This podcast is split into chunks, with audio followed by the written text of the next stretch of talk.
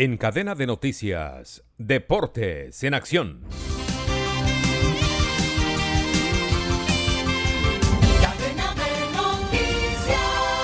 Anoche Atlético Nacional dio un paso muy importante en su camino a clasificar en el grupo de los ocho en el fútbol profesional colombiano al derrotar un gol por cero a Patriotas con gol de Jefferson Duque. En otros compromisos por la fecha 14, Deportivo Cali cayó ante la Equidad 1 por 2. Jaguares de Córdoba empató en Montería frente a Águilas Dorada a cero goles. Hoy se disputará el partido Deportivo Pasto contra Cortuluá desde las 7 de la noche.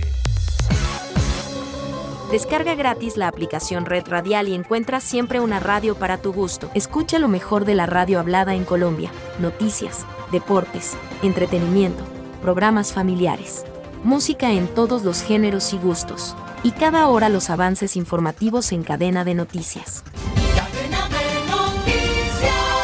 Descarga ya la aplicación de la red radial disponible en Google Play Store y lleva la mejor radio en tu celular. Y ahora hablamos del retiro de uno de los argentinos subcampeones del mundo de la Copa Brasil 2014. Me refiero a Rodrigo Palacio, que a los 40 años le dijo adiós al fútbol profesional. Su último equipo fue el Brescia en la segunda categoría del fútbol italiano, pero hay que recordar que Rodrigo Palacio tuvo un exitoso paso por Boca Juniors, donde fue campeón de Copa Libertadores, y luego cinco años en el Inter, en el Genoa y en el Bolonia, siendo el jugador eh, argentino con más presencia por debajo nada más que de Roberto Sensini y de Javier Zanetti.